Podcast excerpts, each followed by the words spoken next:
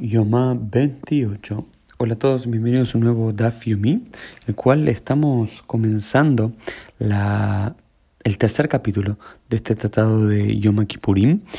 Y una de las cosas que vemos en la, en la Mishnah tiene que ver con eh, el horario en el cual se puede empezar a hacer la shita, se puede empezar a hacer el sacrificio eh, matutino. Y en definitiva, dice la, la, la Mishnah y luego la Gemara, después de algunos detalles, que es desde que despunte el alba. No hace falta que salga el sol, pero el día ya tiene que estar clareado. Y luego eh, hay varios detalles de cómo se debía decir esto. No me quiero concentrar tanto en esto hoy, sino en una eh, cuestión de, de Midrash muy lindo que aparece en la en la Gemara que tiene que ver con los abot, con los patriarcas y el cumplimiento de la Torah.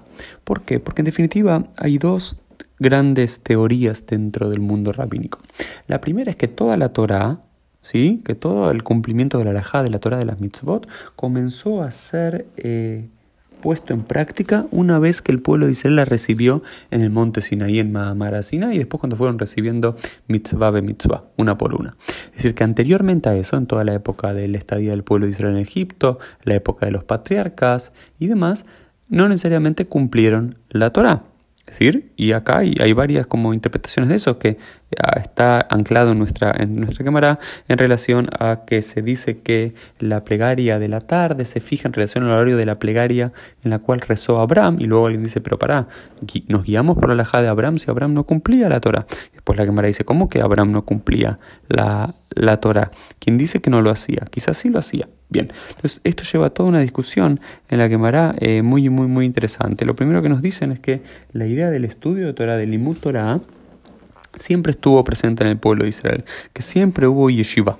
Siempre el pueblo de Israel estudió, en cualquier momento de la historia, el pueblo de Israel estudió Torah. Desde el momento en cual vinieron nuestros patriarcas, la yeshiva, el estudio intensivo de la Torah, siempre estuvo con ellos, no importa dónde estuvieron. Dicen, Ayuba Mitzrayim, cuando estuvieron en Egipto, estudiaban Torah. Cuando estuvieron en el desierto, estudiaban Torah. La época de Abraham estudiaba Torah. Isaac estudiaba Torah. Jacob estudiaba Torah. Incluso Eliezer, Eve Abraham, Eliezer, el siervo de Abraham, estudiaba Torah. Dice Moshe el Torah Trabó.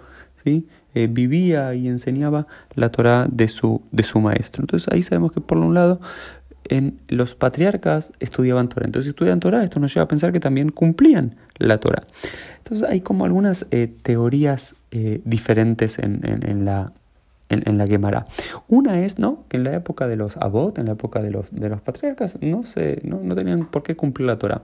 Y eso también explicaría muchas, entre comillas, transgresiones que los patriarcas podrían hacer porque no se cumplía la Torah. Uno de los ejemplos más clásicos es Abraham sirviendo carne seguido de lácteos cuando vinieron los, los invitados. ¿Por qué lo cumplió? ¿Por qué no lo cumplió? Bueno, porque en su época todavía no estaba la mitzvah de separar carne y leche. U otro ejemplo muy clásico es, por ejemplo, Jacob. Jacob se casa con dos hermanas vivas al mismo tiempo, Lea y Rachel, y eso está totalmente prohibido por la halajá luego en el Levítico. Entonces, una forma de solucionarlo, ¿no? En la época de los patriarcas no tenían que cumplir la Torah. Sin embargo, hay otras posiciones. Por ejemplo, Rab dice, ¿quién Abraham vino con la? Que Abraham vino cumplió toda la Torah.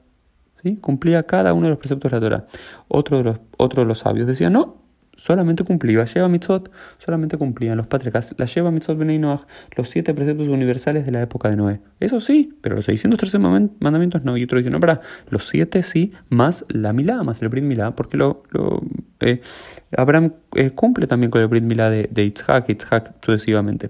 Entonces son 7 más 1, otro dice 613, otro dice 7, y otro dice, no, incluso Kiem Abraham vino a filo de que Abraham vino incluso a cumplir la, mitzvah de Erub Okay, de, recuerdan de poner una comida en la víspera de, de, de Shabbat, cuando acaece cerca de, de las festividades, para poder cocinar de un día para el otro.